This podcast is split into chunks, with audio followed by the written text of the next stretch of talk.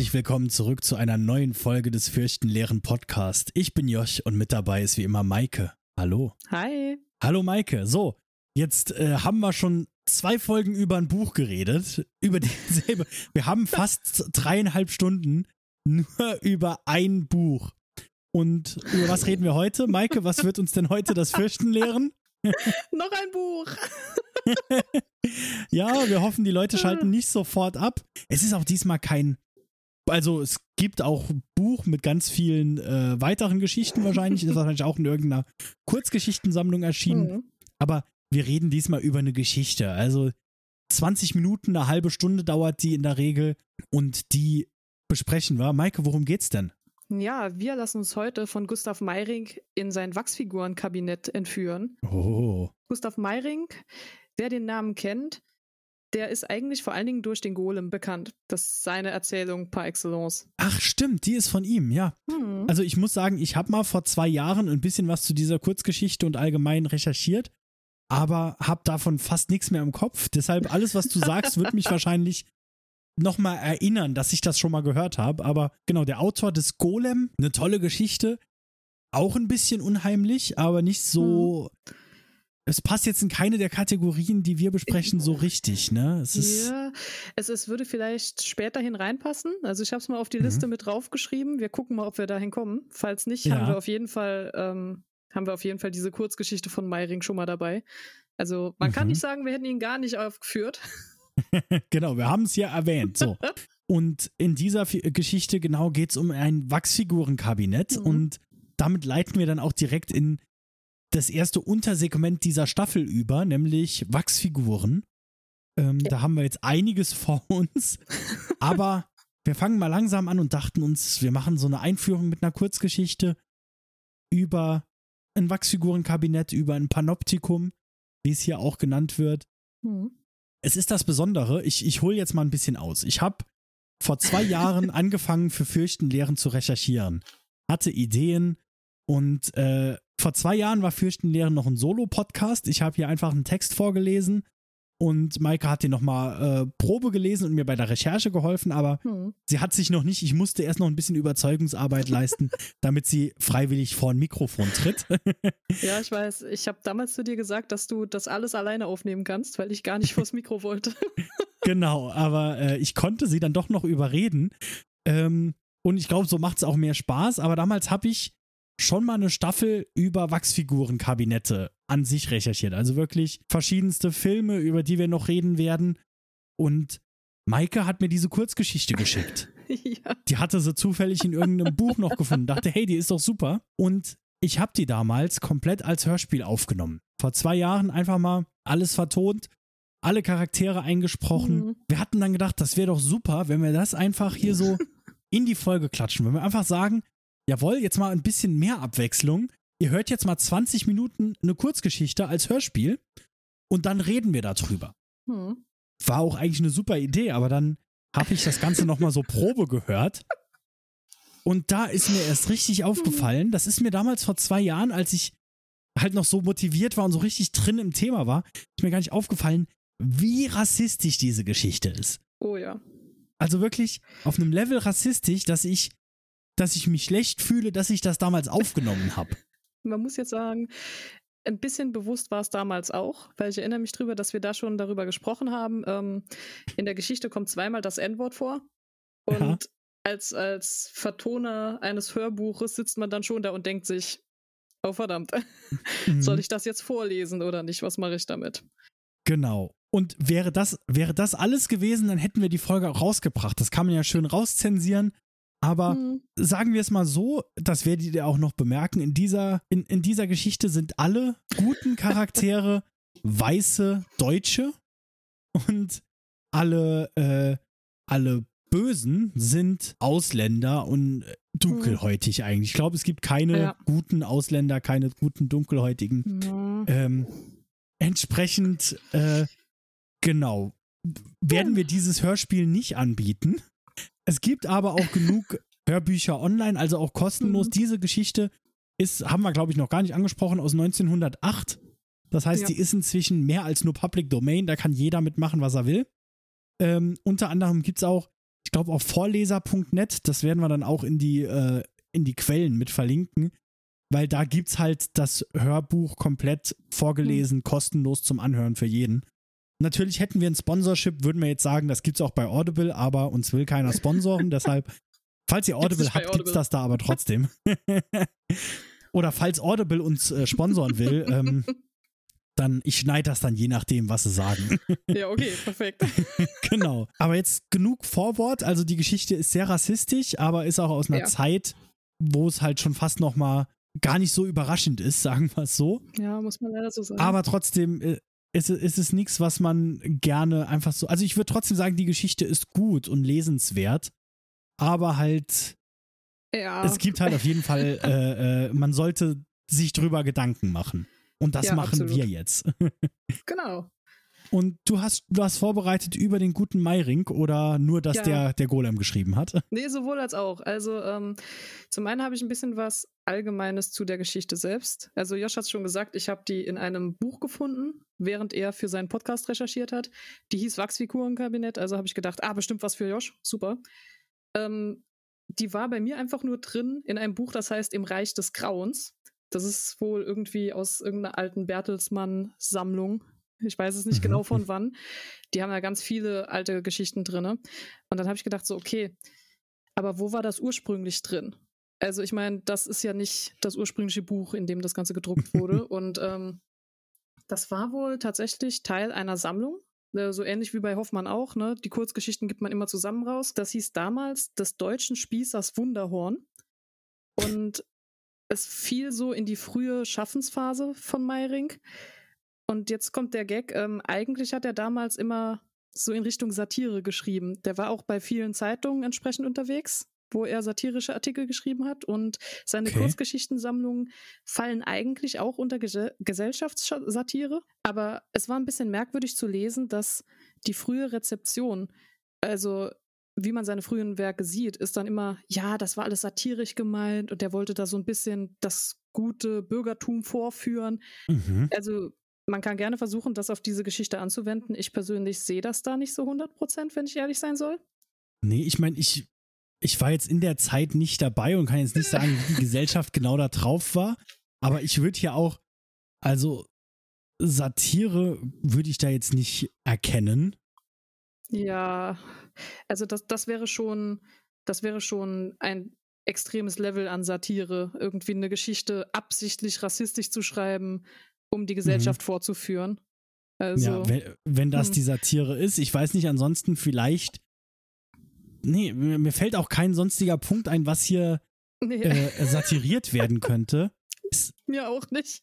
Genau. Deshalb, ich bin mir nicht ganz sicher. Also sie haben das halt allgemein über seine frühen Erzählungen gesagt und vielleicht gilt das für andere Erzählungen von ihm. Für diese Erzählung vielleicht. würde ich behaupten, gilt es eigentlich nicht so wirklich. Ähm, was aber interessant ist und was man sich überlegen sollte, er hat das Wachsfigurenkabinett geschrieben, bevor er seinen großen Durchbruch hatte.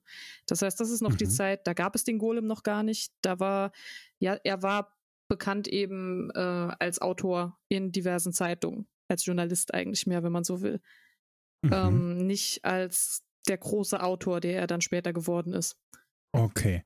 Hat er, äh, weißt du, das hat er außer der Golem noch irgendwas Großes geschrieben? Also, äh, mm. oder ist das eigentlich das Werk? Also, es ist mit Abstand das Werk. Mhm. Er hat okay. einige Werke noch geschrieben, die auch sehr beliebt sind, zumindest von Fans der Fantastik, weil der Meiring eben sehr in diesen man kann jetzt nicht Gruselgeschichten sagen, aber schon in diesen spirituell angehauchten Erzählungen unterwegs war. Ähm, der weiße Dominikaner heißt, glaube ich, eins. Das grüne mhm. Gesicht ist auch von ihm. Walpurgisnacht hat er geschrieben. Also das sind auch mhm. wirklich immer Bücher, die dann an entsprechende entweder wirklich okkulte oder esoterische Themen irgendwie anlehnen. Ja, okay. Auf jeden Fall sehr spannend. Genau, und jetzt gehen wir rein in die Geschichte selbst. Mhm. Äh, wir befinden uns hier im Jahr 1908 in einer äh, in einem Wachsfigurenkabinett mehr oder weniger oder kurz davor, mhm. während drei, äh, drei, drei Her zwei Herren auf den dritten warten. Ne? Genau. Es wird, das ist ganz ulkig, ähm, es wird am Anfang nicht gesagt, so wirklich, wo die sind.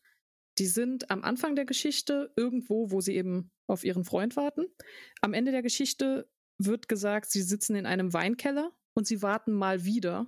Jetzt kann man annehmen, dass sie am Anfang auch in einem Weinkeller saßen. Also ich gehe davon mal aus, aber es wird nicht wortwörtlich so gesagt. Ähm, das Lustige ist, es gibt quasi, kann man jetzt sagen, eine Hauptfigur in Anführungszeichen. Das ist Sinclair. Der, über den kriegen wir die wenigsten Infos, unterhaltsamerweise. Aber der hat sich mit ähm, Christian Sebaldus Oberreit getroffen. Und dieser Christian Sebaldus ist, soweit ich mir das gemerkt habe, glaube ich, Chemiker.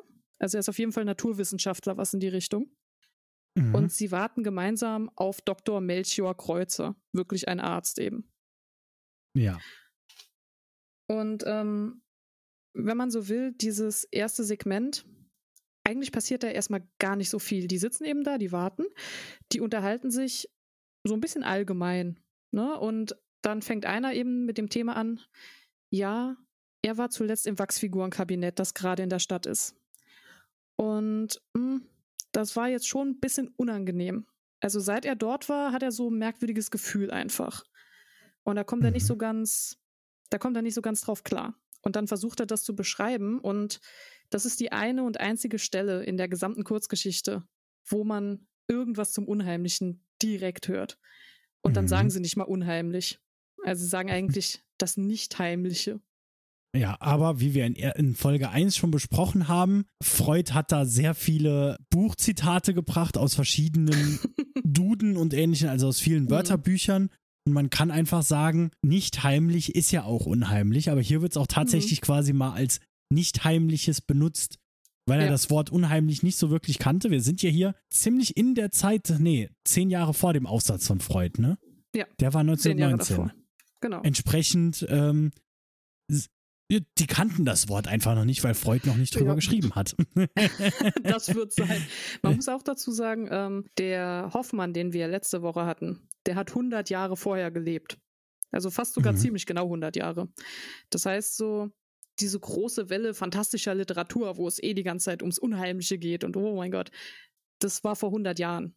Also mhm. na, nicht ganz vor 100 Jahren, sagen wir mal vor 50 Jahren rum, aber da war das so en vogue. Und jetzt sind wir eher so in einer Phase, da geht es sehr viel eben um fantastische Erzählungen und eigentlich auch spezifischer um ähm, so eher okkultes, spirituelles, esoterisches, was immer noch nah genug am unheimlichen Gebiet dran ist. Aber es geht nicht mehr so unbedingt darum, nur noch über das Unheimliche zu schreiben, sondern es geht immer noch um diese ganzen zusätzlichen ja, anderen mhm. Pseudowissenschaften. Ich weiß nicht, wie man sie gut unter einen Schirm bekommt. Äh. Ja, ich meine, war es zu der Zeit nicht sogar teilweise, also als, also ist, ist es nicht quasi Science Fiction? Also, du sagtest jetzt hm. Pseudowissenschaften, aber sogar eher in die Richtung so, wer weiß, was noch alles mit der Wissenschaft kommen könnte. Ja, ähm, da kommen wir zu einem späteren Punkt nochmal dazu, weil okay. die Kurzgeschichte auch viel tatsächlich mit Wissenschaftsgeschichte zu tun hat, erstaunlicherweise. Ähm, es ist jetzt einfach so auch, dass der, der Meiring wirklich sehr, sehr, sehr interessiert an Spiritualismus und Esoterik war. Also ich kann es gar nicht, mhm. ich kann es gar nicht hoch genug äh, loben. Ähm, wenn man, also wir verlinken auch seinen Wikipedia-Artikel. Wer sich den Wikipedia-Artikel von Meiring anschaut, der wird feststellen, dass das 10% allgemeine Infos zu diesem Mann sind. 5% zum Golem vielleicht noch und die restlichen 85% nur in welchen esoterischen Vereinigungen er unterwegs war. also es ist wirklich, es war quasi, ähm, sein Leben war komplett davon gezeichnet, sich mit all diesen Dingen zu beschäftigen. Und es gibt wohl auch eine Anekdote, die von Meiring selbst immer wieder erzählt wurde, dass er eben, er hatte sehr viele Lebenskrisen und eine, die besonders schlimm war, ähm, da muss es wohl so gewesen sein, er, er fühlte sich suizidal, auch wirklich bis zu dem Punkt, wo er mit einer Waffe alleine im Hotelzimmer saß und er war drauf und dran, sich zu erschießen. Und als er dann gerade abdrücken wollte, hat er plötzlich gehört, dass jemand an seiner Tür ist. Und da wurde so ein kleines Booklet unter der, unter der Tür durchgeschoben. Und das mhm. war eine mhm. Werbung eigentlich, wenn man so will. Und als er aber gucken gegangen ist, was genau das für eine Werbung sein soll, Ja, das war von irgendeiner esoterischen Vereinigung, irgend so ein Aufklärungsblättchen. Da ging es eben viel um Spiritualismus, das Leben nach dem Tod und äh, ja, all diese esoterischen Praktiken. Und das mhm. ist natürlich, ähm, wenn du gerade im Begriff warst, das Leben nach dem Tod äh, höchstpersönlich kennenzulernen, dann macht so ein Booklet entsprechenden Eindruck auf dich. Und mhm. laut seiner eigenen Aussage, ab diesem Zeitpunkt war sein Interesse für all diese Dinge einfach enorm. Und er war wirklich, er war in allen möglichen Logen, Geheimbünden mit dabei. Der hat sich mit den entsprechenden Leuten zur damaligen Zeit dann auch ausgetauscht. Also, das hat nie abgenommen. Das hat sich auch nicht nur auf deutsche Mystik oder so äh, beschränkt. Also, okay. der Mann hat überall geguckt. Der ist. Okay. Für einen Golem ist er ja bekannt. Das ist ja eigentlich so mhm. jüdische Mystik. Ja, genau. Aber das, das war bei, beileibe nicht alles, was er abgegrast hat. Also, ähm, Du hast ja schon was von der Walpurgisnacht angesprochen. Das ja. ist ja, glaube ich, eher heidnig. Ja, genau.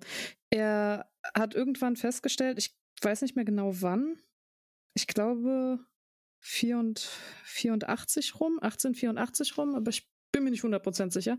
Aber er hatte relativ früh festgestellt, dass er ein Rückenmarksleiden hat. Und das hat es zunehmend schwieriger gemacht, gerade zu sitzen, sich zu bewegen. Und die Ärzte haben ihm auch gesagt, ach, das wird nicht mehr besser. Und innerhalb eines Jahres war er dann plötzlich genesen. Mhm. Und er beharrt darauf, das lag am Yoga. Also er hat die mhm. ganze Zeit Yoga gemacht und ähm, das ist jetzt, äh, wer jetzt denkt, dass Yoga und diese ganzen, ich gehe mal meditieren, dass das alles so ganz moderne Erscheinungen sind, das war damals eben auch schon. Also es gab einen gewissen Run auf alles, was fernöstlich oder asiatisch war und in diese Sparte fiel. Und der Meiring war da auch voll dabei. Der ist auch später okay. tatsächlich konvertiert. Der war zuerst Protestant und hat dann so gegen Ende seines Lebens beschlossen, dass er lieber äh, Buddhist, glaube ich, ist er geworden. Buddhismus hat er gemacht. Ja. Buddhismus, okay, ja. Das, ich glaube, es, es gehen viele in diese östlichen, also gerade so Leute, die wechseln, hört man sehr oft, gerade so berühmte, die sich dann eher so in die buddhistische oder auch hinduistische Richtung bewegen. Also, hm. auch so äh, John Lennon oder so. Also, ja. das hört man häufiger, dass dann in diese Richtung gewechselt wird, ne? Ja, das Spannend. Ist, es ist halt lustig, dass es damals auch schon so war. Und ja. Das ist bei Meiring halt auch insofern wichtig, weil ich meine, klar, als er jetzt sein Wachsfigurenkabinett geschrieben hat, da war er noch lange kein Buddhist, aber da war er auch schon interessiert an diesen ganzen Denkgebilden eben, mhm. dass er sich besonders für weiterführende Fragen und, und alles, was eben in diesem esoterisch, okkult, spirituellen Bereich angesiedelt ist, damit wollte er sich beschäftigen. Und das fließt natürlich auch in alle diese Werke mit ein, sodass man wenn man jetzt so gar keine Ahnung davon hat und sich gar nicht damit beschäftigt, hat man eventuell auch Schwierigkeiten damit, den Meiring immer so 100% zu verstehen, was er gerade von einem will. Mhm. Aber dafür sind wir ja da, um das jetzt alles zu erklären. ja, wir bemühen äh, uns. Wir, wir sind jetzt weit abgewichen.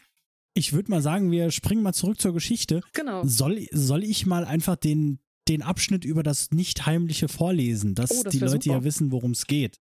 Ich habe den nämlich hier gerade sowieso vor mir. Perfekt. Ähm, und ich habe den ja schon mal vor zwei Jahren eingelesen, deshalb vielleicht kann ja, ich ihn ja noch.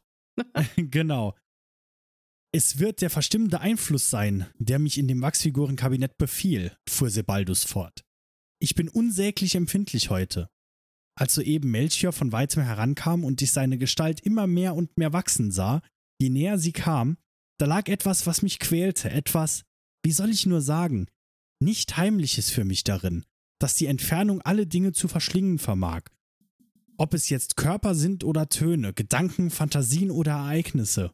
Oder umgekehrt, wir sehen sie zuerst winzig von Weitem und langsam werden sie größer. Alle, alle, auch die, die unstofflich sind und keine räumliche Strecke zurücklegen müssen. Aber ich finde nicht die rechten Worte. Fühlst du nicht, wie ich es meine? Und das finde ich, du hast es auch schon, bevor wir angefangen haben aufzunehmen, äh, gesagt, es, es ist irgendwie eine komische Umschreibung des Wortes unheimlich. Ja, die ganze Situation ist sehr merkwürdig. Mhm, weil er einfach nur sagt, es kommt etwas näher oder es wird immer kleiner. ja, also er beschreibt ja eigentlich was komplett Alltägliches. Also keiner ja. von uns würde irgendwie die Straße runterschauen und sich wundern, warum die Häuser ganz hinten irgendwie klein aussehen. Wir, wir sind das eigentlich so gewöhnt, dass das so aussehen muss. Einfach, mhm. das würde, das wäre merkwürdig, wenn die Häuser hinten genauso groß wären. Wir wissen perspektivisch betrachtet, die müssen kleiner werden. Und mhm. ich meine, er sagt ja eigentlich, dass er genau in dieser Alltäglichkeit, in dieser Regel, eigentlich in dem Naturgesetz, das ist eigentlich super unheimlich. Und mhm. er kann beim besten Willen nicht erklären, warum. Ja, und das ist, seit er aus dem Wachsfigurenkabinett gekommen ist, hat er genau. dieses Gefühl. Ja, es ist, ähm, es ist ja nicht nur das, er, er macht ja dieses Gefühl dann noch weiter. Er fängt ja an zu sagen, es ist ja eigentlich diese Perspektive, die ihn da ein bisschen ja aufreibt als unheimlich, aber dann vergleicht er es ja auch noch mit anderen Dingen, nämlich Töne, Gedanken, Fantasien. Das ist ja, also es wird nach mhm. und nach abstrakter, wenn man so will. Ja. Und ähm, ich glaube, also er redet danach noch weiter ein bisschen mit dem Sinclair und ähm, die unterhalten sich auch darüber und versuchen so ein bisschen eine, Analo eine Analogie zu finden, ähm, dass man einerseits eben manchmal ja auch diese Gedanken hat, die mhm. plötzlich riesig groß sind oder sehr, sehr aufdringlich sind, als würden die eben von ganz weit weg, wo man sie fast gar nicht sieht, ganz plötzlich sehr, sehr nah herankommen. Und dann mhm. gehen sie einem die ganze Zeit im Kopf herum. Also sie versuchen auch wirklich dann diese gedanklichen Prozesse nochmal, ja, wie soll man sagen, nach dem Naturprinzip zu strukturieren und das irgendwie damit ja. auch noch in Einklang zu bringen.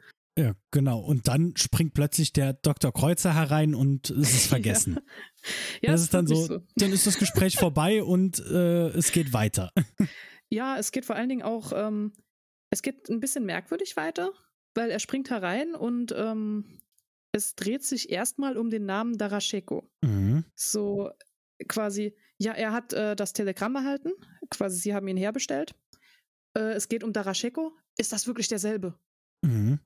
Und dann ist quasi ein Cut und wir wissen nicht so, okay, wer ist der Rascheko? Was ist da passiert? Warum, warum bestelle ich irgendjemanden von fern her, damit er nur wegen der Rascheko vorbeikommt? Da muss ja irgendwas ja. passiert sein. Und es, es wird noch mit eingeworfen hier Frau Lucretias alter Kram. Also ja. irgendwas ist da, was die jetzt äh, nochmal aufdecken wollen quasi. Genau. Ähm, ich finde aber auch, ich würde noch gerne ganz kurz das, äh, den Satz, auch mir fuhr es in die Glieder äh, ansprechen, mhm. was ja eigentlich auch äh, in, in eine Umschreibung des Unheimlichen ist, ne, in diesem Zusammenhang. Ja. Also er hatte ein ungutes, unheimliches Gefühl, als er den Namen las, weil der ihn an was erinnert hat. Ja. Und äh, also das Unheimliche begleitet uns hier die ganze Geschichte durch, auch wenn sie jetzt nicht mehr sagen, das ist ja unheimlich. Ähm, die machen es uns leider ein bisschen schwerer für den Podcast. Wir müssen tatsächlich interpretieren, was hier das unheimlich ist. ja. Ja, das ist wahr. Also es wird schon als eine Art von Kraft beschrieben, die über die Wahrnehmung gebietet einerseits und andererseits eben wirklich körperlich spürbar ist. Also mhm. ich meine, das wird ganz am Anfang schon gesagt, dass, äh, dass man befallen wird davon wenn man jetzt zum Beispiel hier in das Wachsfigurenkabinett reingeht. Aber man kriegt es dann auch nicht mehr so schnell los. Also man mhm. kann es nicht einfach abschütteln und weitergehen. Ja, genau. Und jetzt geht's weiter in der Geschichte. Genau, es kommt ein komischer Cut. Ja. Und dann sind wir auf einmal auf einem Marktplatz vor dem Wachsfigurenkabinett. Mhm. Mit dem, mit dem, mit einem Schild vorne dran, auf dem steht Mohamed Darashekos orientalisches Panoptikum, vorgeführt von Mr. Congo Brown. Ja. Da sind wir dann auch schon so ein bisschen beim Rassismus. Ja, ich meine, zuerst ist das noch nicht so ganz spürbar, aber wir haben ja schon gesagt, ne, die Bösewichte in der Geschichte sind natürlich beide Ausländer. Mhm. Ähm, ich weiß nicht, warum das mich so ärgert, ob das damals vielleicht einfach gang und gäbe war, aber Mr. Congo Brown ist nicht mal aus dem Kongo, der ist Ägypter. also ich weiß nicht, was das soll. Das ist ja. furchtbar. Und das ist auch so was, ah. das mir gar nicht aufgefallen ist, bis du es dann angesprochen hast, ja. Warum heißt der Congo Brown und kommt aus Ägypten? Aber das ist, ja. Ja, es, ähm, es wird stark impliziert, dass er den Namen gekriegt hat wegen seiner Hautfarbe. Ja, genau. Äh, und dann wird auch sehr viel erzählt, erstmal, wie das, wie das äh, Panoptikum ähm, aufgebaut ja. ist. Und da hast du doch jetzt auch noch ein bisschen was recherchiert zu Panoptiken, zu Wachsfigurenkabinetten allgemein. Sollen Ja, wir das hier gerade einwerfen? Das, hm, das passt hier gut. Also der Text macht hier auch erstmal eine Pause, um uns zu beschreiben, was die Leute sehen. Und ähm, Mhm. ich meine, wir haben das eigentlich schon vorgestellt bekommen, das Wachsfigurenkabinett mit, ach, da war ich und da ist es ein bisschen unheimlich. Und ähm, es wird ebenfalls so, während die sich unterhalten, wird dann auch gesagt, ja, der Darascheko, dem gehört ja das Wachsfigurenkabinett und wie kommt der denn zu einem Wachsfigurenkabinett? Der ist doch so ein gebildeter Mann.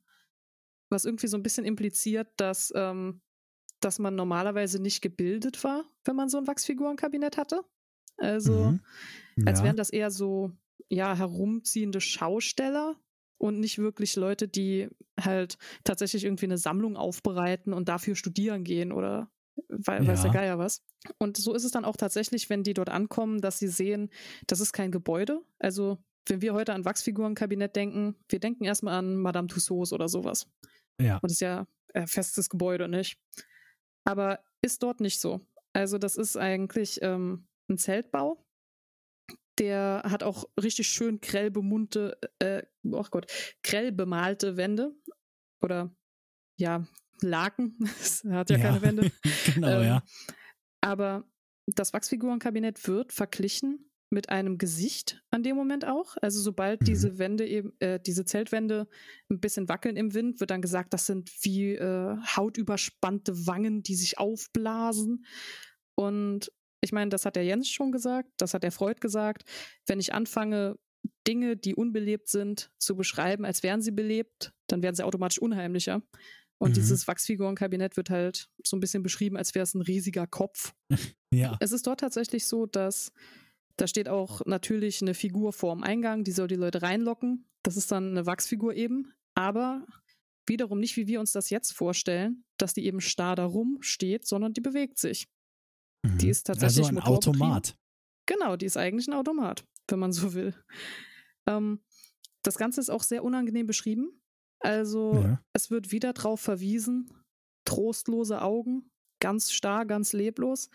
Die Bewegungen sind nicht wirklich menschliche Bewegungen, sondern ganz krampfartig. Da wird gezuckt, da wird abrupt der Kopf von einem zur anderen Ecke geworfen und tatsächlich irgendwie, sie macht so eine Pose, die klingt ein bisschen nach dem Exorzisten, wo sie sich wirklich nach hinten komplett durchbiegt Ja. und mit, dem, mit der Stirn, glaube ich, zu den Fersen oder so. Also, Ja, genau. Also es wird alles wirklich auch sehr schon fast äh, schmerzhaft erzählt. Also äh, mhm.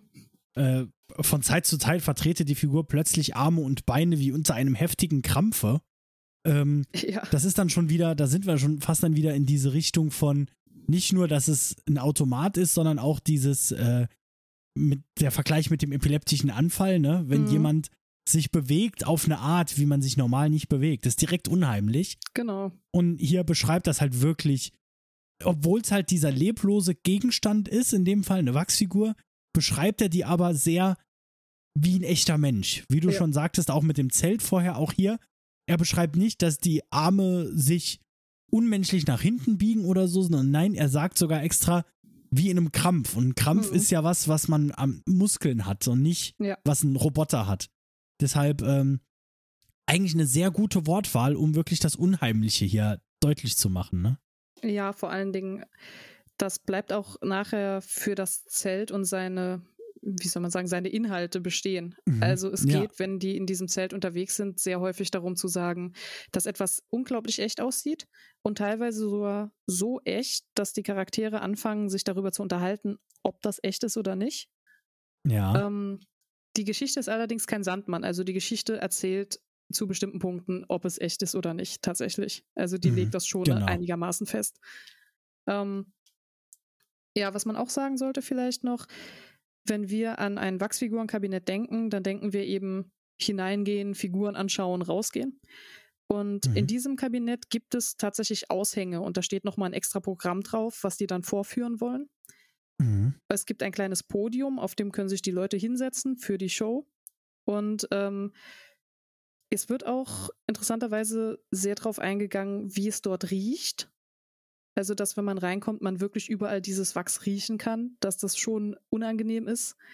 Auch, Mhm. dass man die Beleuchtung, ich glaube, es sind Öllampen, ne? Also, dass man die Ja. Beleuchtung im Zelt gut riechen kann.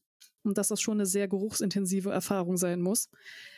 Und ähm, wenn über ähm, ein Ausstellungsstück, das sind abgeschlagene Köpfe, glaube ich, oder Ja. Voodoo-Schädel wird gesagt. Ja, die so, äh, die so zusammengenäht sind, ne? Drei Genau. Stück, die so, ja, aneinander hängen. Ja, also wenn sich darüber unterhalten wird, dann wird zum Beispiel auch gesagt, so, ja, hm, sind die echt oder nicht? Und dann mischt sich plötzlich von hinten der Congo Brown ein, um zu sagen, nee, nee, nee, nee, nee, die können gar nicht echt sein, die würden stinken, wären sie echt. Also Ja. diese Geruchssache, die scheint da auch eine essentielle Komponente zu sein. Stimmt, ja. Bezüglich der Inhalte, also es gibt nicht nur Wachsfiguren in diesem Kabinett. Es gibt, wie wir jetzt gesagt haben, diese merkwürdigen Voodoo-Schädel. Da wird am Mhm. Anfang gesagt, ja, sind die echt oder nicht? Hm, wir wissen es nicht. Ja, könnte Wachs sein, muss Wachs sein. Am Ende wird gesagt, nee, war kein Wachs, sind doch echt. Mhm. Ja, Spoiler. Ähm, Ja. Ach komm. ähm, es gibt ein Panorama, das kann man sich angucken. Das hat tatsächlich gar nichts mit Wachs zu tun. Das ist einfach nur Mhm. aufgemalt quasi. Ähm, und es gibt noch eine weitere sich bewegende Wachsfigur, die eigentlich zuerst komplett als Mensch beschrieben wird, bis zu einem Punkt, wo es wirklich unangenehm und verstörend ist. Und dann sagt die Geschichte, ja, aber die ist ja nur aus Wachs. Und dann so, oh, Mhm. okay, okay. ja, Glück gehabt. Ja, bei der Figur handelt es sich ähm, um einen sterbenden Mann, der in einem Glassarg liegt. Und der wurde offensichtlich von einer Kanonenkugel entzwei gerissen. Oder beziehungsweise er hat ein Kanonenkugel großes Loch in sich. Mhm. Und da wird dann auch gesagt, die, Wundrähen, die Wundränder, die schwelen. Und ähm, das wäre ganz ätzend, sich anzuschauen. Und der würde sich aber noch bewegen. Also der liegt quasi im Sterben. Und wenn man das gelesen hat und dann denkt, was zur Hölle stellen die da aus, liest man dann im Abschnitt unten drunter quasi, ja, der bewegt sich aber nur wegen den Motoren und der ist ja aus Wachs, ist ja alles gut. Dann so, oh, okay. Das war aber auch sowas, was auch immer mal wieder beliebt war, äh, halt Sterbende und äh, äh, Tote äh, in Wachs darzustellen. Ja. Also da, da kommen wir eigentlich schon fast wieder zurück in Staffel 1, was den Gore angeht, ne? Weil, wo, womit kann man es besser darstellen als mit Wachs, wo sowieso Mhm. die Figuren sehr menschenähnlich aussehen? Und dann kann man halt viel damit machen, ne? Ja, vor allen Dingen, ähm, man merkt dem, dem Wachsfigurenkabinett in dieser Geschichte an, dass es eben explizit wegen seinem Horror und seinen gruseligen Attraktionen beliebt ist. Also Leute gehen Mhm. offensichtlich nicht dorthin, um zu sagen, ach, fotografier mich mal mit dem sterbenden Mann da drüben im Glassarg, der ist bestimmt bekannt, sondern die gehen halt hin, weil, oh, was ist das? Oh, guck mal, Schatz, wie das aussieht. Wahnsinn. Ja, Und- um sich zu gruseln. Ja, eigentlich schon. Also, dass der, ähm, ich glaube, der Sinclair ist es am Anfang. Ah, nee, Sebaldus. Dass der Sebaldus am Anfang sagt, ach, ich hatte ein schlechtes Gefühl, als ich da raus bin. Eigentlich hat er genau das bekommen, was man in einem Wachsfigurenkabinett bekommen sollte. Ja. Zumindest in so einem. Genau.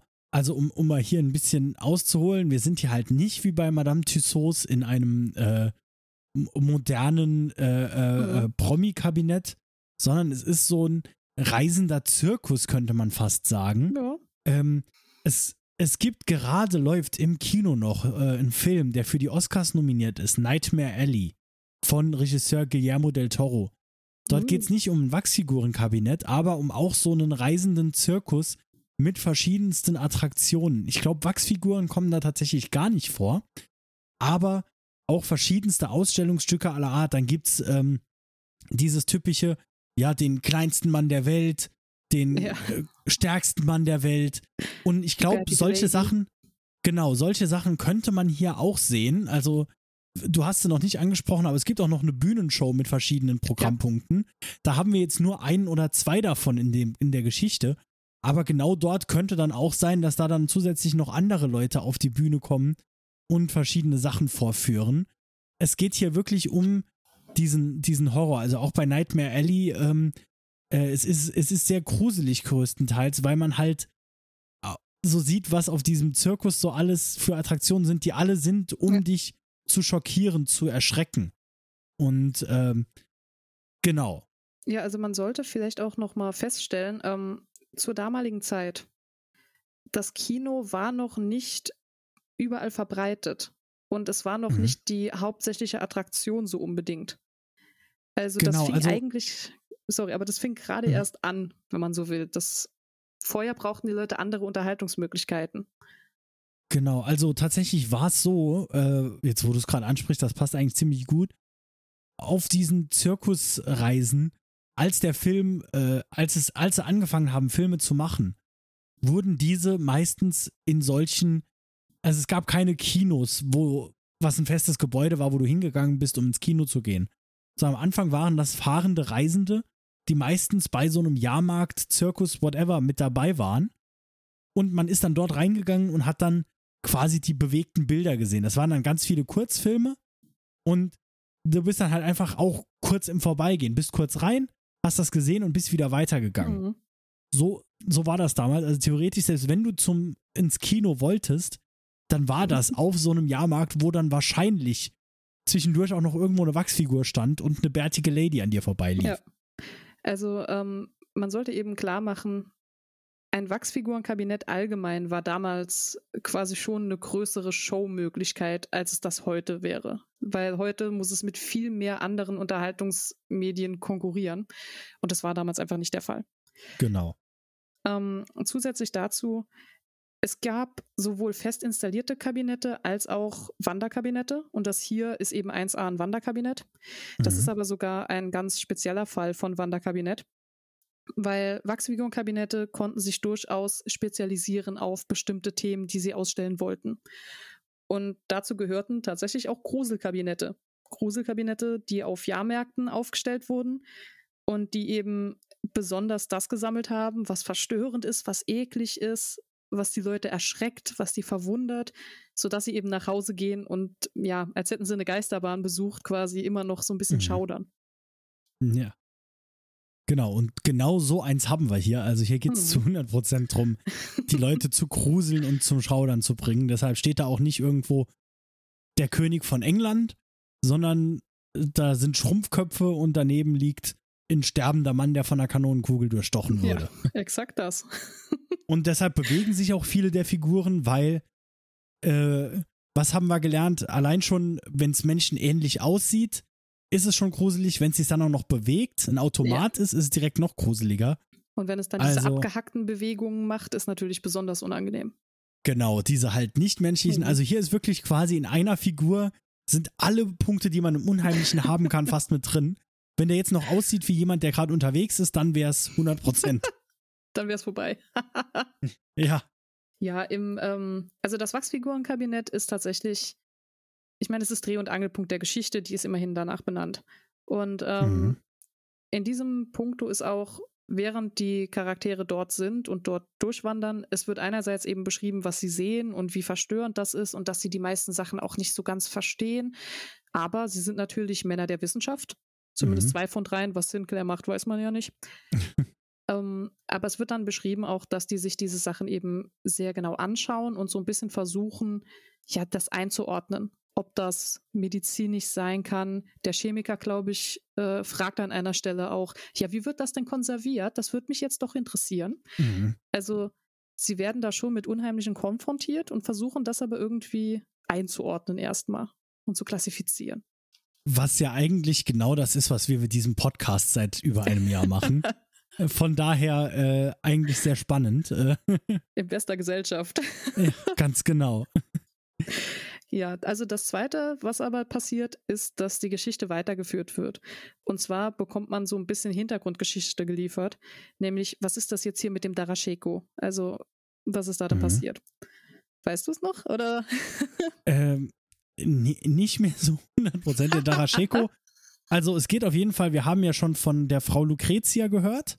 Mhm. Und äh, ihr Gatte, der Thomas, äh, Thomas Scharok. Ja, äh, Scharnock glaube ich. Chanok, ja. Es sind tatsächlich so Namen, wo man nicht so 100% auch sagen kann, wie die jetzt genau ausgesprochen werden. Ja, also irgendwie in die Richtung. Genau. Aber auf jeden Fall der Thomas, der mhm. ist, ähm, der, der hat sich äh, mit diesem äh, Darasheko angefreundet. Die wurden Freunde und er hat gerade mit der Lucretia ein Kind bekommen. Und was wir bis jetzt wissen, ist nur, dass der Thomas mit diesem Kind auf und davon ist, einfach geflüchtet oh. ist und seitdem nicht mehr auffindbar. Der war halt ein guter Freund vom Sinclair oder war es vom Dr. Kreuzer? Ich bin mir gerade nicht mehr ganz ich sicher. Ich glaube, irgendwie der Kreuzer ist mit der Lucretia befreundet. Das geht nochmal Ah, um Dreiecke genau. oder so. Genau. Und auf jeden Fall, der kannte den, äh, den Thomas und sagt halt, der, der war nicht mehr ganz fit im Kopf, der war geisteskrank und ist mit dem Kind einfach abgehauen. Aber wir wissen nicht, wohin oder warum. Und der war halt mit dem Darascheko befreundet. Deshalb ist die Mhm. Frage, vielleicht finden wir ja hier den Darascheko oder vielleicht sogar den Thomas. Vielleicht ist der ja mit dem unterwegs. Ja, also ähm, vor allen Dingen, es geht, glaube ich, noch ein bisschen weiter auch. Also, und da geht dann wieder der Rassismus so ein bisschen los. Weil, ja, der Darascheko, der ist es natürlich schuld. Das ist mal Mhm. das Erste. Der ist nicht nur schuld, dass der Thomas irgendwann komisch geworden ist, sondern der ist definitiv auch schuld, dass der sein Kind gestohlen hat. Also, ich glaube, Mhm. der Kreuzer vermutet, dass dieser Darascheko, so böse wie er dann halt ist, den Thomas überredet hat, das Kind zu klauen. Mhm. Und ähm, ja, hast ja gesagt, ne, die sind dann, die sind dann quasi zusammen auch geflohen. Und das letzte, was man mitbekommen hat, war einerseits, dass sie zusammen unterwegs waren und in der Nähe von einem Bahnhof. Dann hat man wohl Berichte Mhm. gehört. Und da ist dann aber schon nicht mehr so ganz klar, inweit, inwieweit die stimmen. Sie sind nach Italien geflohen. Und in Italien hat man dann den Thomas nochmal gefunden. Der Ach, hätte sich stimmt. erhängt. Mhm. Aber der Darascheko ist halt weg und das Kind auch. Und man weiß jetzt nicht so genau, was da passiert ist. Genau. Und jetzt steht hier an diesem äh, Zelt auf einmal Darascheko dran. Hm, Da muss man natürlich mal nachgucken, ob der vielleicht noch das Kind hat und noch da ist. genau. Beziehungsweise eben, da steht ja, dass das irgendwie an den Kongo Brown übergegangen ist. Und der Mhm. Kongo Brown, da erzählen sie nicht genau, woher sie den kennen, aber den Namen kennen sie auch. Den haben sie auch schon mal gehört, auch in der Verbindung mit dem Darascheko. Also Mhm. der muss irgendwas wissen. Wenn der Darascheko nicht hier ist, der hat auf jeden Fall irgendwas mit dem hier zu tun und wir finden das heraus. Genau. Und das sind jetzt alles äh, im ersten Moment mal äh, Spekulationen, die die haben. Also, dass, Ja. der, dass der Thomas aufgefunden wurde, das wissen sie. Dass der mit Darascheko gesehen wurde, auch. Aber ob, was jetzt genau der Darascheko mit diesem Wachsfigurenkabinett mit dem Kongo Braun zu tun hat, da haben sie nur Hm. Ideen und gehen auch davon aus, der Kongo Brown, also Darascheko ist sowieso schon schlimm wahrscheinlich, aber der Kongo Ja. Brown, wahrscheinlich ist das ein Diener vom Darascheko, der vor dem abgehauen ist und seinen Namen geklaut hat und sich selbstständig gemacht hat. Weil Ja. warum sollte der Darascheko sowas machen? Das macht ja gar keinen Sinn. Ja, der ist ja ein auch. gebildeter äh, Verbrecher und nicht ein, ähm, ja. nee, das ist wirklich wahr. Das ist eigentlich so ätzend. Es ist halt ein bisschen danach beschrieben, ja, der, der Trollo aus Ägypten, ne, was soll der sich selbst hier irgendwie was aufgebaut haben oder warum sollte der sich dieses Wachsfigurenkabinett ernsthaft verdient haben? Das hat er bestimmt nur bekommen, weil der hat da irgendwelche Verbrechen für den Darascheko gemacht. Und also, ach, Leute, mhm. also, aber okay. Genau. Und dann entscheiden sie sich aufzuteilen, ne? Dass äh, Genau. einer versucht, den Darascheko, äh, den äh, Kongo Brown zu verhören Mhm. und die anderen äh, wollen sich die Show angucken. Ja, Äh, beziehungsweise sie bleiben ein bisschen zurück und dann fängt die Show einfach an. Also sie können Ah, ja nicht so ganz genau. ja. So. Und äh, genau, es gab gerade noch die Programmnummer Fatme, die Perle des Orients.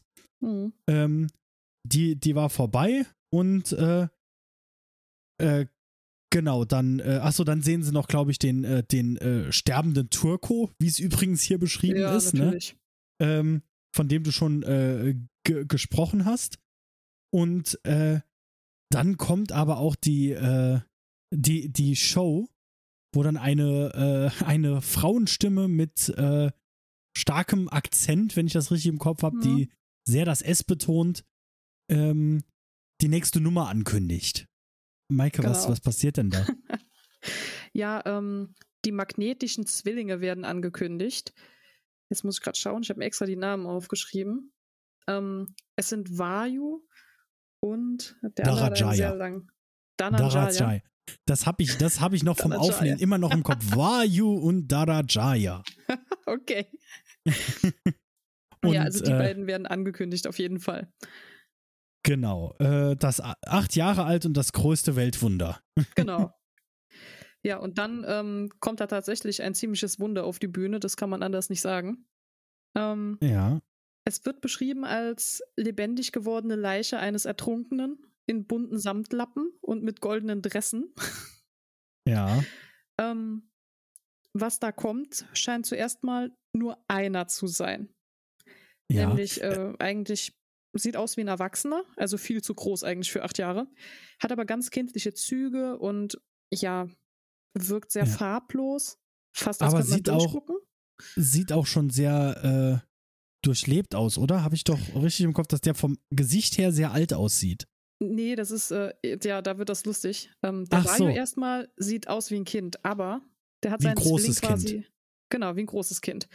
Und der hat seinen Mhm. Zwilling jetzt dabei. Und der Daranchaya, das ist eigentlich erstmal ein Baby. Das liegt in einer sehr merkwürdigen Blase, in irgendeiner komischen Flüssigkeit, wo keiner genau weiß, was Mhm. es sein soll. Ähm, er hat keine Haut und er hat dafür allerdings ein greises Gesicht. Und der Ah, sieht ja. richtig böse und durchlebt aus. Ja. Genau. Und äh, dann erklärt die, die Erzählerin, die in dem Moment auf der Bühne steht und ja ankündigt, was passiert, die erklärt dann, was genau wir hier sehen. Nämlich Ja. Zwillinge, die nur durch eine Nabelschnur verbunden sind, die drei Ellen lang und ganz durchsichtig ist. Und wenn man den einen abschneidet, dann würde auch der andere sterben. Hm. Die sind ganz eng miteinander verbunden. Ähm, Vayu, ähm, so. Nee, Moment, jetzt muss ich nochmal gerade genau überfliegen. Es ist halt schon sehr viel, was hier passiert, ne? Äh, Ja, sie sagt, ähm, also eigentlich sagt sie, dass die quasi wie perfekte Gegensätze sind. Der Vayu ist so ein bisschen geistig zurückgeblieben und unterentwickelt mhm. und aber auch weit andere- über sein Alter entwickelt, im Sinne von, er ist halt schon sehr groß und sieht Ja. sehr erwachsen aus, bis aufs Gesicht. Genau, Ähm, genau, und Ja. der andere der ist eben das genaue Gegenteil. super schlau, also hat eine durchdringende Verstandsschärfe, aber so klein wie ein Säugling. Genau. Dann ist das, ist das Verrückteste, weil dann fangen diese zwei an zu singen. Ja, wie in jeder guten Freakshow muss eine Show geboten werden. Ja. Und sie, sie singen äh, ein Lied und ich finde den, den Twist nachher so schön, deshalb müssen wir das auf jeden Fall anbringen. Äh, sie singen nämlich ein Lied, das sogar inzwischen Public Domain ist, Der gute Kamerad. Ähm, Mhm. äh, ist tatsächlich gar nicht so ein schlechtes Lied, aber auf jeden Fall, die singen das nicht sehr schön, weil der eine, Ja. hier, hier wird so beschrieben, der eine singt so, ich hat einen Kameladen, einen Besslen findest du nit. Und der Säugling, der halt ja einfach nur ein kleines Baby ist und auch gar, kein, gar keine Zähne hat, keinen richtigen Mund, bei dem steht hier dann nur I ha e je ha ha ha he e he he je hu je. Und Ja, der, der versucht nur die Vokale mitzusingen. Also Genau, der singt der- die auch sehr schief. ja, genau, das ist auch mit beschrieben, dass die auch nicht wirklich die Töne treffen. nee. Und äh, ja, jetzt muss man sich halt wirklich mal vorstellen, wir, wir würden jetzt in so eine Show kommen. Wir wissen geil, wir sind im Wachsfigurenkabinett. Du gehst da so rein und dann kommt sowas auf die Bühne und fängt dann auch noch an zu singen. Ja, Also die Reaktion äh, des äh, Sinclair und der anderen kann ich voll und ganz nachvollziehen. na gut. Hm. Die reagieren gar nicht mal so heftig. Die sind zwar ein bisschen verstört, weil die keine Ahnung haben, was da abgeht. Aber am schlimmsten trifft es eigentlich den Herrn Kreuzer. Mhm. Der werte Doktor war eigentlich zuerst unterwegs. Der wollte mit der Fatme reden und hat von der wohl auch die Adresse von Derasheko bekommen. Und der Mhm. möchte jetzt eigentlich nur gerade zu den anderen beiden und sagen, ja komm, wir können gehen, wir haben alles, was wir brauchen. Ähm, dann sieht er allerdings diese Zwillinge. Und dann fällt er ihnen beinahe in Ohnmacht. Er kippt einfach zur Seite.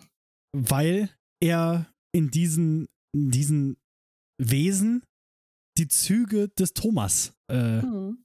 erkannt hat. Also nicht nur, dass das alles schon sowieso Horror genug ist, nee, er, es ist wahrscheinlich, wird jetzt relativ schnell erklärt, das Kind, das äh, entführt wurde vor drei Jahren, nee, vor acht Jahren dann Vor wahrscheinlich. acht Jahren, genau. Genau. Und ja, das ist einfach verrückt. Ja, also es ist vor allen Dingen, es ist eine ganz merkwürdige Situation, weil was ist mit dem Kind passiert? Wieso ist das plötzlich ein Zwilling? Also, und warum Ja. ist es gleichzeitig jung und alt? Und wieso hat eine Hälfte keine Haut? Was zur Hölle? Was, was geht hier ab? Genau. Und Mhm. ich finde aber das Lustigste an der Geschichte, dass dann die Geschichte hier quasi aufhört. Ja. Sie nur noch sagen, ah, bring mich hier raus und dann gehen sie raus. und dann ist die Geschichte quasi vorbei und dann haben wir quasi einen Epilog.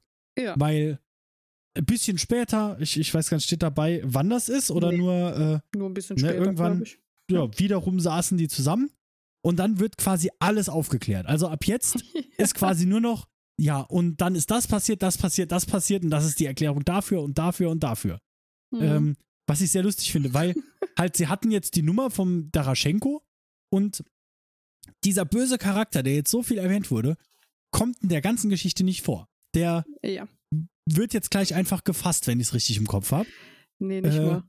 Ah, nicht mal, nee, nur der Kongo Brown, der wird dann verhört und gesteht alles, ne? Mhm. Genau. Ja, das ist so ein bisschen, das ist so ein bisschen das Ulkige daran, ne? Ähm, das Ganze setzt wieder ein mit den beiden Freunden in der Weinstube, die eben darauf warten, dass der Kreuzer vorbeikommt und ihnen erzählt, was jetzt Sache ist.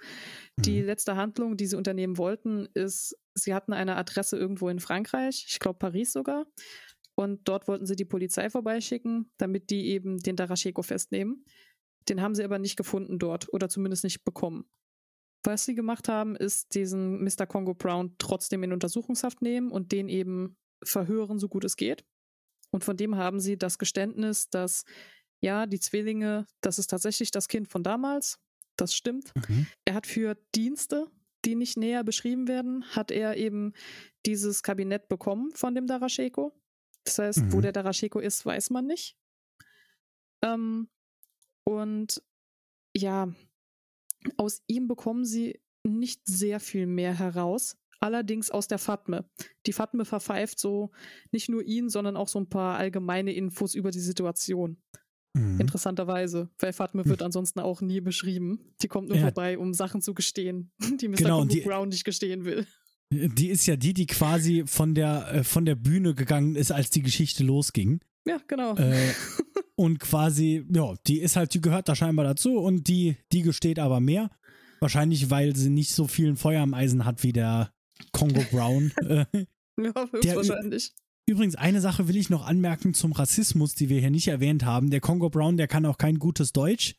Ja, äh, stimmt. und da, allgemein ist in diesem Buch sehr viel mit Akzenten geschrieben. Ne? Also Mhm. jeder hat so ähnlich wie, wie beim Sandmann mit des Köne Oke, aber ein bisschen rassistischer. Also hier ist es äh, nochmal um einiges härter. Also der, der Congo Brown, der wird schon so als fast schon dumm dargestellt, wie er spricht. ja, ähm, der redet ein bisschen Stereotyp. Ich weiß Ja, gar nicht, genau. er, er wiederholt auch ganz, hof, ganz oft Worte so, ja, ja, ja, ja, so Ja, ungefähr. genau. Ne? Also, das ist irgendwie. Ja, das Stereotyp passt eigentlich sehr gut und halt keiner, also ein wirklich harter Stereotyp, genau. Ja, also ähm, über den Congo Brown erfahren wir in dem Moment aber auch sehr viel, weil die Fatme das eben alles erzählt. Mhm. Unterhaltsamerweise, Mr. Congo Brown ist Epileptiker. Also passend kommen die natürlich dann auch noch in dieser Geschichte vor. Mhm. Das hat danach Stimmt. keine Wichtigkeit mehr whatsoever. Wir bekommen es aber trotzdem einfach mal erzählt. Na, ich ich glaube, das ist, ist diese, äh, diese Epileptik nicht mit der Hypnose, die er untergangen ist, äh, im Zusammenhang. Jein, es ist nicht so ganz klar. Es wird dann gesagt, er wäre unglaublich beweglich. Und dann wird es merkwürdig, weil er macht sogenannte Derwisch-Verrenkungen und mit denen Mhm. kann er sein eigenes Bewusstsein erweitern, aber er kann damit auch andere Leute verhexen. Das ist so ein Fightstance-Phänomen. Quasi, wenn er sich bewegt, müssen andere Leute sich genauso nachbewegen, wie er sich gerade bewegt hat. Stimmt, ja.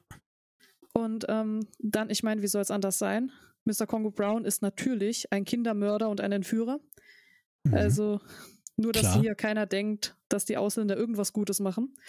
Ähm, ja, sie beschreiben eben, dass er diese Kraft, die er hat, dieses Schlangenmenschen-Dasein, das ganz wendig sein und sich so gut bewegen, das versucht er Kindern beizubringen. Und zwar, er entführt die und versucht dann mit seiner magnetischen Kraft diese Kinder abzurichten. Mhm. Das geht allerdings immer schief. Bei den einen Kindern macht er das und die verblöden und dann setzt er die einfach wieder aus. Bei den anderen Kindern macht er das und bricht ihnen dabei das Rückgrat. Und dann sind die halt tot. Das ist auch doof gelaufen. Ja, da, er muss noch üben. Ja, er ist zweifellos dabei. und das nächste, was wir erfahren, was eigentlich auch das Merkwürdigste an Congo Brown ist, und bei der Aufzählung ist es dann schon eine Nummer, ähm, er ist ein Wer Darasheko. Also zu bestimmten Mondphasen bildet er sich zuerst ein, Darasheko zu sein. Dann hört plötzlich sein Herzschlag auf und er, ja, er hört auch das Atmen auf. Und dann verändert sich sein Gesicht und plötzlich ist er Darasheko und er kann Menschen mit Worten befehlen, was sie machen sollen, wie sie sich bewegen sollen. Ein und jetzt kommt der geilste ist eine gute Umschreibung, ja. ja. Ähm, dann wird gesagt, das hat natürlich am Anfang keiner geglaubt. Das fanden alle albern. Und dann ist er in einer passenden Mondphase auf eben diese Art aus der Untersuchungshaft ausgebrochen und weggelaufen. Ja, stimmt. Die daran erinnere ich mich. Dann äh, hält er nämlich tatsächlich ein paar Leute, denen er dann das Genick bricht, quasi das Rückgrat, indem er äh, verrückte Bewegungen macht, die ihn nachmachen müssen. Ja. Ich glaube, der Untersuchungsrichter oder so, der ähm, der dann das Unglück hat, ihm zum Opfer zu fallen. Aber ja. ja. Es wird auch an einer Stelle dann noch sehr langfristig aufgeklärt. Das kommt jetzt tatsächlich dann von Congo Brown, der hat das gestanden, wie dieses Geschöpf gemacht wurde. Also wie wurde jetzt aus diesem einen Kind plötzlich, wie wurden da zwei Kinder draus? Und ähm, der Clou ist zuerst mal dieser Darasheko, dem wird ja, man kann eigentlich sagen, unterstellt, man weiß ja nicht, inwiefern das stimmt, ihm wird unterstellt, dass er ganz merkwürdige Mächte hat. Und zu diesen Mächten gehört, dass er Magnetströme lenken kann. Und er hat wohl die Magnetströme von dem Kind genommen und hat die so umgelenkt, dass da zwei Kinder draus werden konnten. Er hat wohl zusätzlich auch noch irgendwelche tierischen Zusatzelemente eingefügt. Das wird nicht genauer mhm. erklärt, aber es ist irgendeine Hybride entstanden. Und ja, er hat quasi mit seinem Magnetzauber dieses Wesen da ja, zum Leben gebracht. Das, äh, die, die Beschreibung ist aber tatsächlich, also so, so abstrus sie klingt, ist sie aber so gut beschrieben, dass es im ersten Moment auch Sinn macht. Also du denkst jetzt nicht so, also klar, es, es wirkt immer noch, als wäre es was äh, Übernatürliches, aber jetzt gar nicht mal so. Es, es wird nicht so erklärt, dass du denkst, hä, wo kommt das denn jetzt her?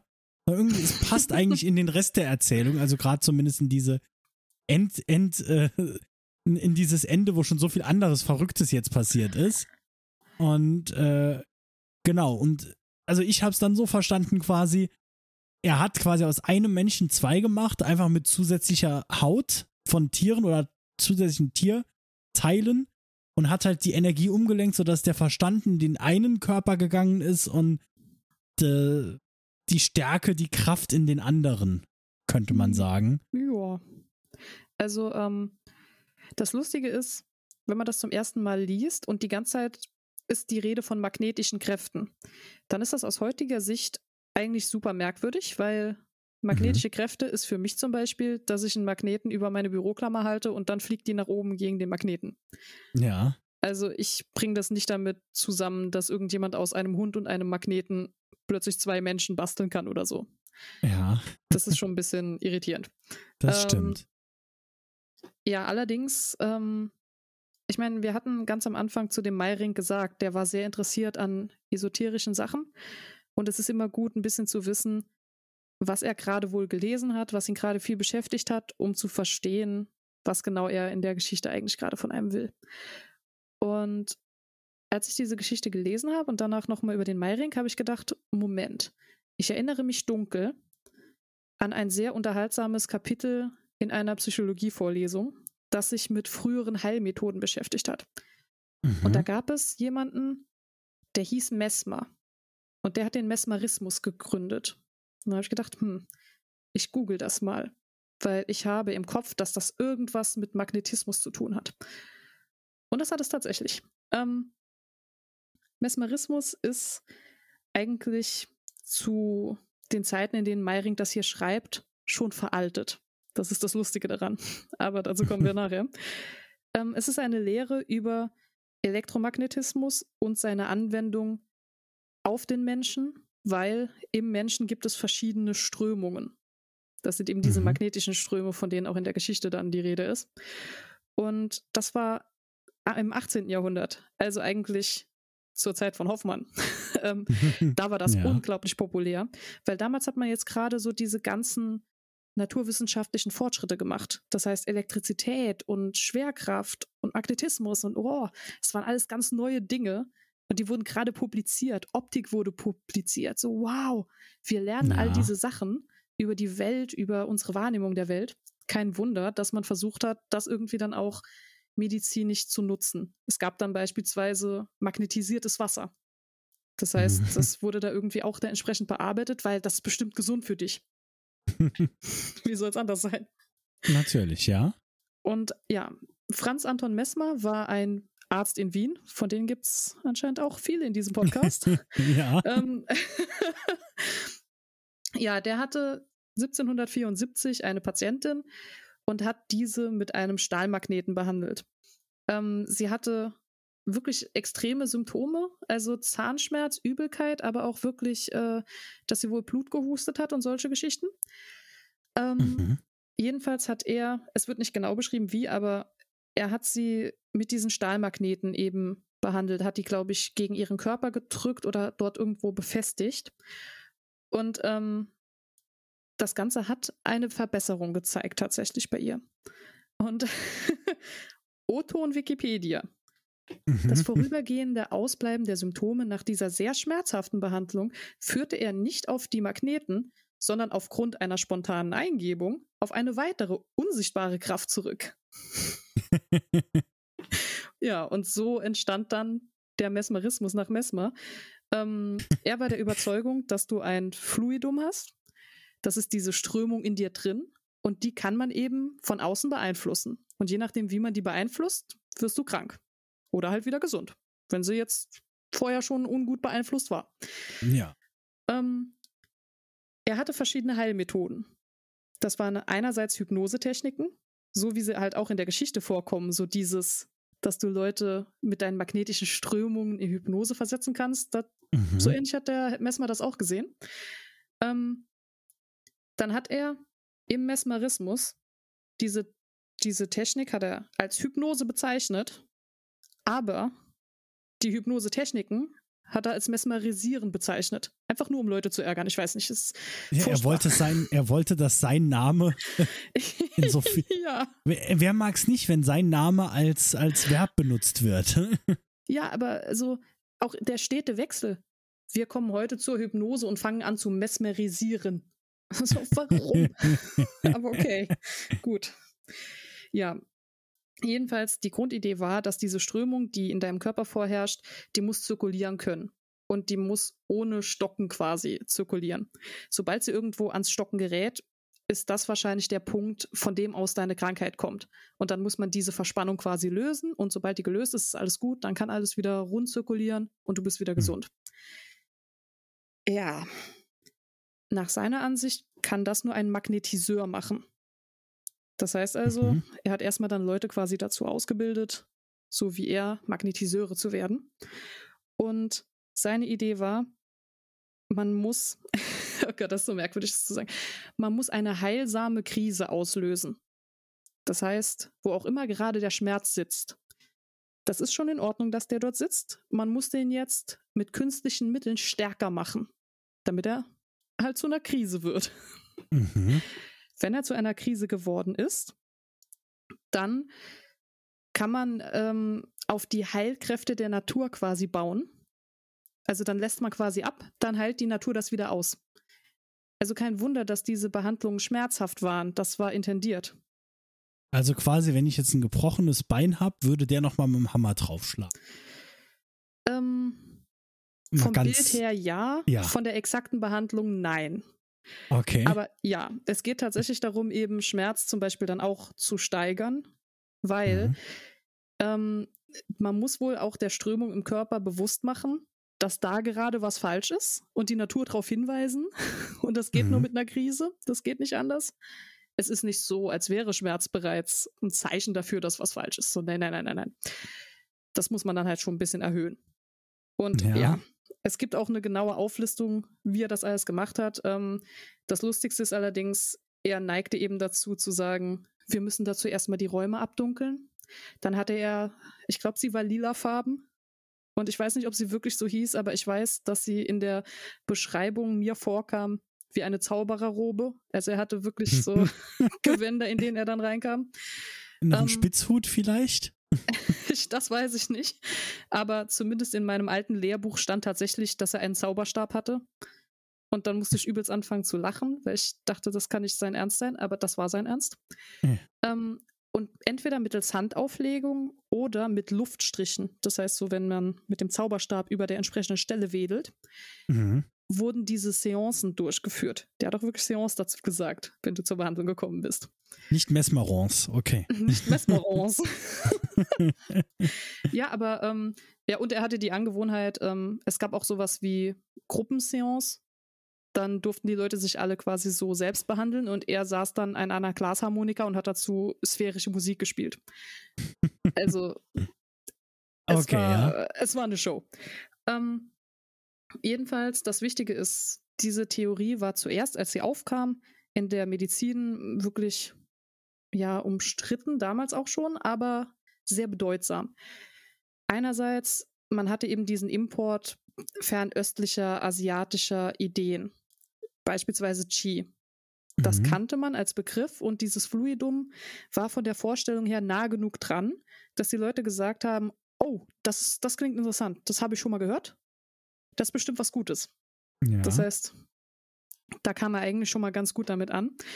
Und das war auch so ein bisschen das Ziel von Messmer. Der wollte eigentlich die Medizin revolutionieren.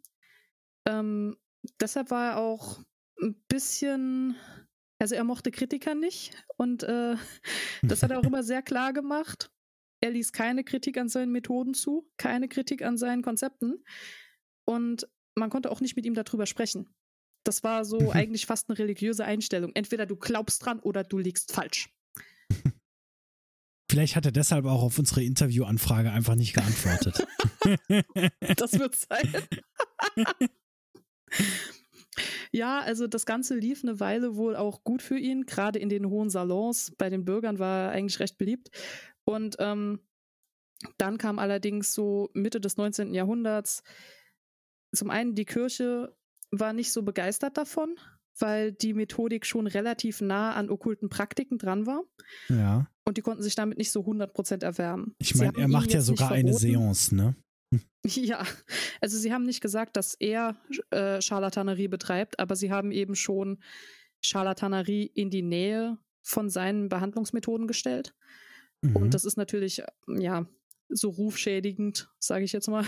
Ja. ähm, es war auch in der Medizin so, dass die Leute irgendwann den Kopf über ihn geschüttelt haben und gesagt haben, das ist eigentlich Quatsch, was der da macht. Das ist ja. Unfug. Und man muss auch aus heutiger Sicht sagen, das, was eben besonders gut für ihn funktioniert hat, war Suggestionskraft. Das heißt, wenn du in einem abgedunkelten Raum sitzt und jemand mit einer magischen Robe und einem magischen Stab kommt und Hand auflegt und von Energieströmen und, und was weiß ich was faselt, du kannst dich davon überzeugen lassen, dass es etwas hilft. Das ist die Suggestion allein. In, insbesondere wahrscheinlich Leute, die zu so jemand ähm, gehen, um sich behandeln zu lassen, die gehen mhm. da nicht hin, weil sie halt, wie ich eben gesagt habe, ein gebrochenes Bein haben, ja. sondern die haben einen Schmerz im Bein, der jetzt schon länger da ist und den kein Arzt feststellen konnte, was es ist. Genau. Und was dann auch teilweise vielleicht sogar ein eingebildeter Schmerz ist oder einfach nur was, was man mit ein bisschen Entspannung wieder äh, gelockert wird. Und wenn man dann halt bei einem Arzt sitzt und sich denkt, oh, ich merke, wie es gut tut, und dann passen sich deine Muskeln ja auch ein bisschen dran an. Also mhm. rein theoretisch, der menschliche Körper, der ist ja schon insoweit stark, dass du dir Schmerzen einbilden und auch wegbilden kannst, ja. wenn du einfach nur stark genug dran glaubst. Und äh, das wird es da wahrscheinlich sein. Man kann auch mal, also ich weiß nicht, vielleicht bin ich auch der Einzige, dem es so geht, aber Suggestivkraft muss auch nicht aktiv von jemandem angesprochen werden, um zu wirken. Als Beispiel, Mhm. wenn ich krank bin und dann irgendwann denke, ach, ich muss zum Arzt, dann gehe ich in die Arztpraxis rein und fühle mich sofort weniger krank. Und ich bin felsenfest der Überzeugung, das hat nichts mit der Arztpraxis zu tun. Da ist irgendwie kein magischer Segen über der Tür, der mich sofort gesünder macht. Sondern das ist einfach, in meinem Kopf ist das so eng miteinander verknüpft, zum Arzt zu gehen und gesund zu werden, dass alleine die Anwesenheit in der Arztpraxis schon helfen kann. ja, Jetzt nicht komplett gesund, aber einfach fühlt sich besser, ja. Ja, genau. Man, man Genau. fühlt sich besser. ja. So, jetzt Ja. wäre meine Frage, ähm, weil du hast ja gesagt, der Meiring, der schreibt satirisch. Ähm, könnte es sein, dass dieser Mesmerismus vielleicht Anfang 1908 so eine ein Wiederaufleben hatte oder sowas, dass vielleicht gerade mehr Leute nochmal in diese Richtung gegangen sind und Meiring das vielleicht parodieren wollte oder sagen wollte, oh, guck diese Magie, was man damit alles machen kann. Aber so wie Ah. du lachst, das sehen die Leute nicht so, aber ich sehe das ja hier. Nein, Da hast du also- bestimmt was anderes dazu. Nee, das ist die richtige Richtung zu fragen. Oh. Weil, willkommen in der deutschen Romantik. Mal wieder. Hi. ähm, ich habe gesagt, die Medizin war nicht so der Fan davon, was da passiert ist. Die hatten Mitte Genau. des 18. Jahrhunderts, haben, äh, Mitte des 19. Jahrhunderts haben die eigentlich gesagt, so, äh, wir haben bessere Theorien. Aber die Romantiker, warte, warte, warte. Du willst uns erzählen, dass du da hypnotische Zustände erzeugst? Das klingt wie Träume. Wir mögen Träume. Träume sind sehr interessant. Es gab unglaublich viele rom romantische Werke, die sich mit Magnetismus beschäftigt haben. Auch von, von Poe unter anderem. Also, das war quasi, zuerst war es eine medizinische Theorie und dann ist es so rübergeschwappt in die Populärwissenschaft und aus der Populärwissenschaft nochmal so eins weiter in, die, in das Entertainment, wenn man so will. Mhm. Ähm, es gibt immer noch Nachfolgetechniken von diesem Mesmerismus. Ich meine, klar, einerseits Hypnotherapie, ernstzunehmende Hypnotherapie, nicht, äh, dass da jemand im abgedunkelten Raum als Zauberer durch die Gegend läuft. Ähm, aber Hypnotherapie ist eine der wenigen wirklich medizinischen Anwendungsbereiche, Mhm. wo das Ganze wichtig ist. Ansonsten sehr, sehr beliebt bei der Parapsychologie. Also, Mhm. sobald es daran geht, eben ja, in, in diese esoterischen Gefilde vorzudringen, war der Mesmer so, das war der Mann. Mhm. Sehr zum Hass von Mesmer. der wollte das nicht. Der Mesmer wollte ein ernstzunehmender Mediziner sein. Und es war nichts schlimmer, als dass ihn jetzt das, Spiritu das Spirituelle so für sich einheimst. okay. Aber das haben sie eben gemacht und zu Meyrings Zeiten wird es höchstwahrscheinlich schon so gewesen sein, dass eben spiritistische Praktiken sich auf den Mesmer berufen haben, dass die deshalb dann gesagt haben, man kann Energien spüren. Es geht um den, ja, um den Energiefluss in Wesen. Und, und man kann die Mhm. beeinflussen durch bestimmte Dinge. Und wir haben ja gehört, es gab ja Konzepte von ja, Lebensströmung, beispielsweise in der indischen, ähm, ich kann jetzt nicht Folklore sagen, aber es gab das in, Mhm. im indischen Kulturkreis. Ich glaube, Prana Mhm. heißt es dort, ich bin mir gerade nicht ganz sicher. Es gibt es im Fernöstlichen eben im Konzept des Qi. Mhm. Und was davon so rübergeschwappt war nach Europa, ähm, das war ja für den Meiring eh schon interessant. Weil, wie gesagt, er war ein esoterischer Fan. Und der hatte quasi dann in Messmers Theorie eigentlich eine ganz dankbare Grundlage. Mhm. So quasi die deutsche Version von diesen fernöstlichen Konzepten. Und Messmers Theorie sagt eben auch, und das ist ganz wichtig, ein Lebewesen ist ja genau dann gesund, wenn diese Ströme in Balance sind. Und Mhm. das, was der Darasheko da macht, ist, dass er ein Wesen eigentlich nimmt, da sind die Ströme alle wunderbar im Balance. Und dann benutzt er seine ganz merkwürdige Magie und reißt diese Ströme auseinander. Mhm. Und deshalb kann man auch die Zwillinge nicht voneinander trennen. Deshalb sterben die, wenn man sie auseinander nimmt. Diese Ströme gehören eigentlich in ein Wesen. Er hat es jetzt geschafft, die irgendwie in zwei Körper fließen zu lassen. Und offensichtlich sind die Körper deshalb auch so ein bisschen krank, weil das nicht so ganz ohne Stocken funktioniert, weil das so ein bisschen Ja. krumm läuft. Aber solange sie beisammen sind, kann der Strom quasi noch im Kreis laufen. Sobald jetzt einer weg ist, kann der Strom nicht mehr im Kreis laufen. Und siehe da, was passiert in der Geschichte? Einer der Zwillinge stirbt und der andere, Mhm. zack, sofort auch. Ja, Jetzt kann der Strom nicht mehr fließen. Wupp, weg. genau. Und der eine stirbt übrigens, weil das Wasser in der Blase, äh, ich, läuft die Blase aus oder muss er einfach Ja, nur es- neues Wasser? Ich glaube, Es muss auf jeden Fall neues Wasser, neues Wasser rein. Sie wissen aber nicht, was für Wasser da rein muss und dann stirbt er. Hm. Ja. Und äh, genau, und dann ist auch mehr oder weniger ähm, die Geschichte vorbei.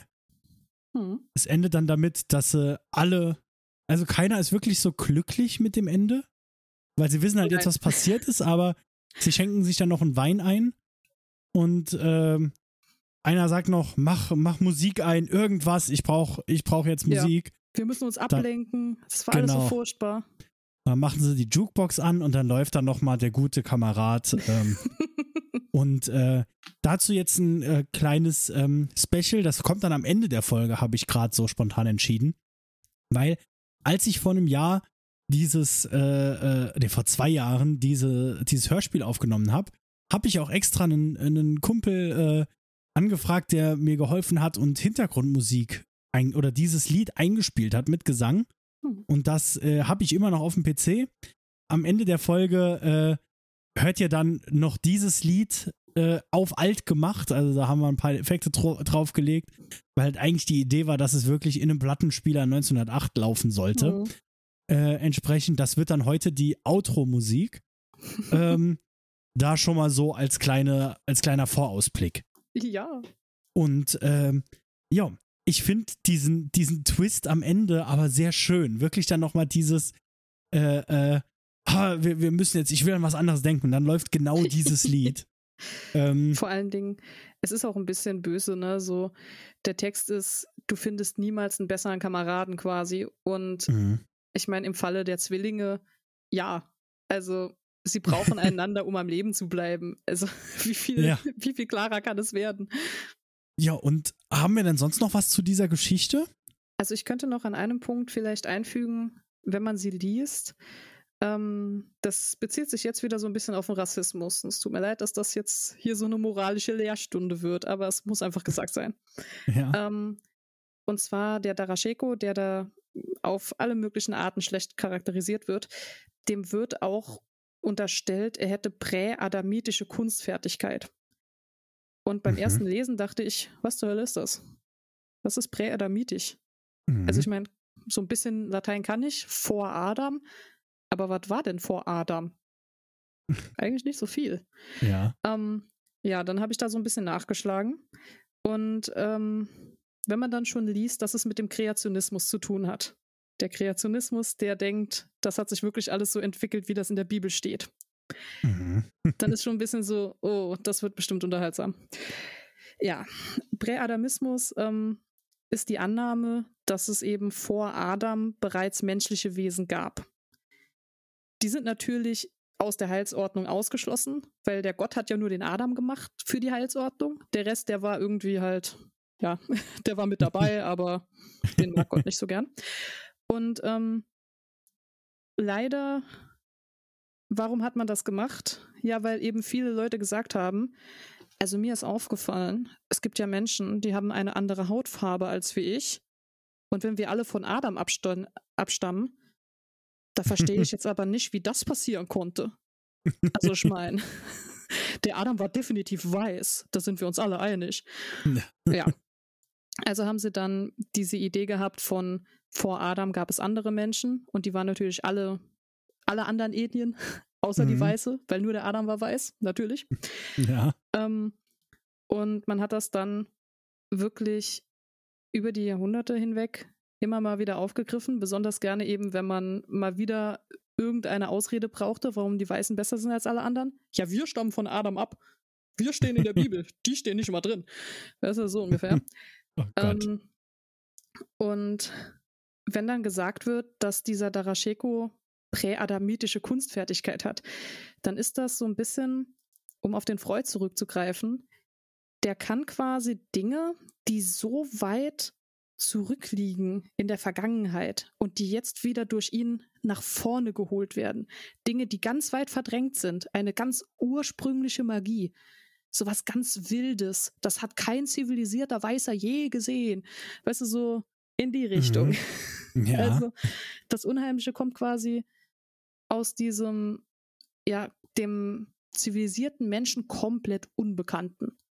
Mhm, okay. Leider sehr rassistisch konnotiert, aber ja, ich verstehe die Idee, was das Unheimliche daran sein soll. Ja, es ist, äh, man, man, man will nicht, man ist nicht dafür, aber man versteht, wo sie herkommen, quasi. Ja. Okay. Ja. So. Also, um jetzt äh, äh ins Positive überzugehen. Oh ja, also, bitte. ja, die, äh, die Geschichte war, ähm, war auf jeden Fall trotzdem gut auf eine Art, also sehr unheimlich und ich kann's, also ich war wirklich schockiert, als ich sie gelesen habe, vor allem für mhm. Eine Geschichte aus der Zeit. Ne? Also wenn man wirklich nochmal drüber nachdenkt, wir haben hier sehr grafische Darstellungen von ja. einem Kind, das aussieht wie eine Wasserleiche und geschrieben 1908 oder veröffentlicht 1908, wann er es geschrieben hat, weiß man ja nie so genau, aber wahrscheinlich um den Dreh. Um den Dreh, glaube ich. Genau. Und ähm, äh, also von daher, die Geschichte ist schon gut. Äh, rückt jetzt aber Wachsfigurenkabinette nicht so wirklich ein gutes Licht, würde ich mal sagen. Ja, das ist ein ähm, bisschen das Problem. Also wenn ja. man die Geschichte liest, hat man das Gefühl, dass Wachsfigurenkabinette einfach nur ähm, erstmal von ungebildeten Menschen geführt werden, weil das mhm. wird in der Geschichte wirklich sehr häufig nahegelegt. Und das, ja. das ist nicht nur ein rassistisches Vorurteil in dem Moment, das hat, glaube ich, wirklich das soll so allgemein auch den Charakter der Attraktion widerspiegeln. So im Sinne mhm. von gebildete Menschen gehen in die Bücherei von mir aus und die ungebildeten Menschen, ja, die gehen ins Wachsfigurenkabinett. Ja. So klingt es halt ein bisschen. Genau. Aber wir haben hier jetzt nur die, äh, die Vorstellung eines Wachsfigurenkabinetts von einer Person, nämlich dem Meiring, der vielleicht mal eins ja. irgendwo gesehen hat und sich darum entschieden hat, das so zu schreiben. Hm. Weißt du, was richtig gut wäre? Wenn wir jetzt nächste Woche mit jemand sprechen würden, der uns mal eine andere Seite vom Wachsfigurenkabinett zeigen kann, oder?